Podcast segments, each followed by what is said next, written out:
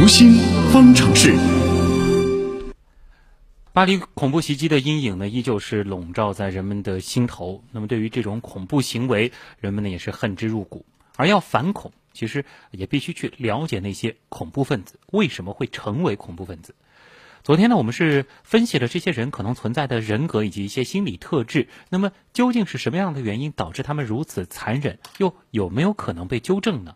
编辑星辰采访了国家心理咨询师、职业培训专家讲师张华。张老师你好。你好，星辰。嗯，巴黎的这个事情让很多人感到很愤怒。那些极端分子他们的行为也是相当的残忍。嗯，为什么他们会变成这个样子？不可能是天生这样吧？是一方面可能是社会的原因，当然也可能是他自身这种心理需求从小到大可能得不到满足，当然也和他现实所处的环境，比如说对于社会的不满呀，对于工作的不满呀。对于这种感情关系的不满啊，可能都会有可能导致这样一种状况。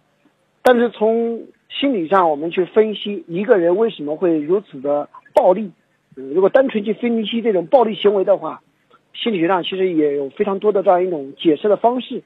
比如说，从精神分析的角度来讲啊，就是我们所说的弗洛伊德这个精神分析。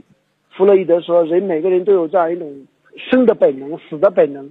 对于这种死本能。一种恐惧，而这种本能呢，当去转嫁到不同人身上的时候，在个体身上，它就体现为一种无意识的，我们产生一种敌意，而这种敌意呢，多半可能和自己儿时的经历有关，比如说对父母的不满啊。那之所以产生这种行为的一个主要原因，往往是儿童早期啊，在身体上，或者说这样一种精神上，产生一定的虐待，也就是说。往往这种恐怖主义这样一种暴力的行为，源于这种儿时时期被虐待的一种经历，以使得这个人长大了之后会产生这样一种敌意，产生这样一种攻击性。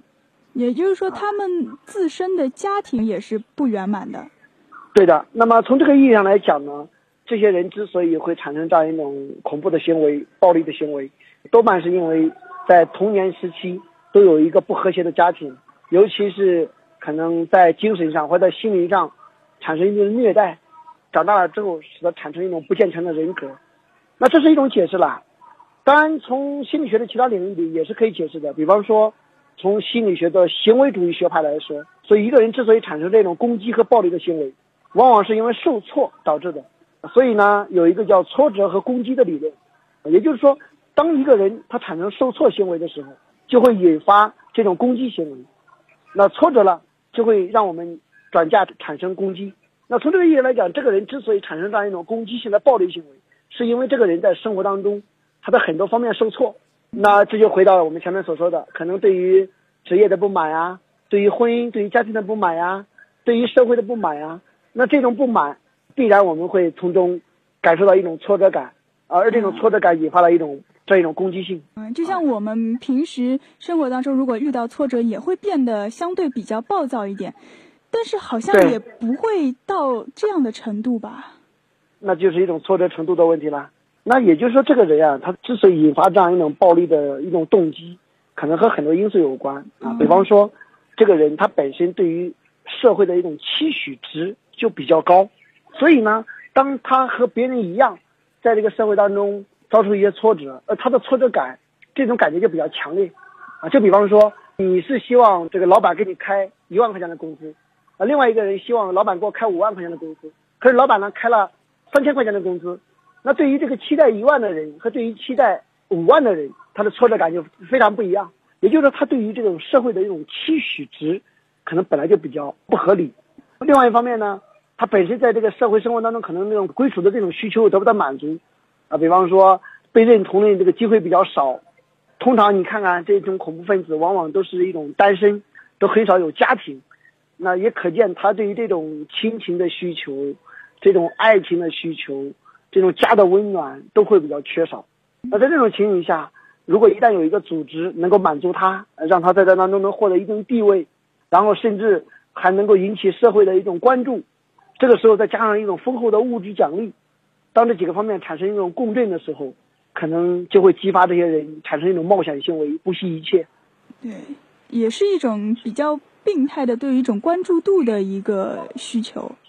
对，换一种说法来说，那就是因为他这种期许值比较高，可能他在生活当中就特别容易感觉社会对他不公平，所以呢，他又觉得心理上不安全，在生活当中得不到认同，所以他更加追求这样一种被认同的感觉，啊，被关注的感觉。嗯，你是因为在现实社会当中，他的自我的一个调节能力会比较差，是吗？对的，所以对这些人来讲，一方面是心理上确实。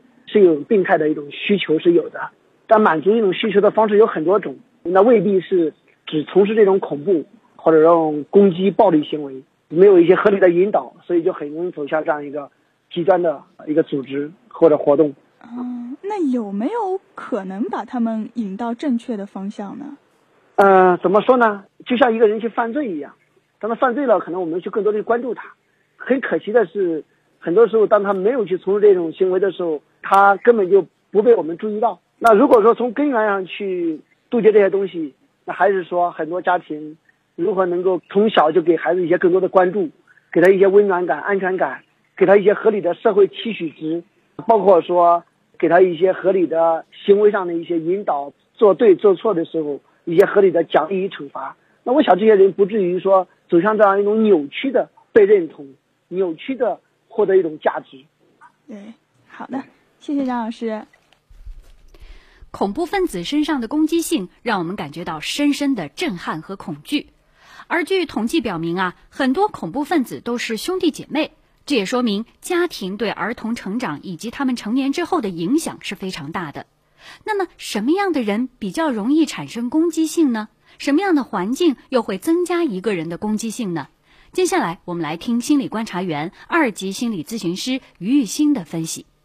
好的，主持人，攻击性是一种相当稳定的特性。研究表明，三岁时爱打架的幼儿，五岁时仍然爱打架；六到十岁时的身体和言语攻击的数量，能很好的预示十到十岁时候打架还有和同伴斗争的倾向性。而且，这种攻击性的稳定性，无论对男性还是对女性都是适用的。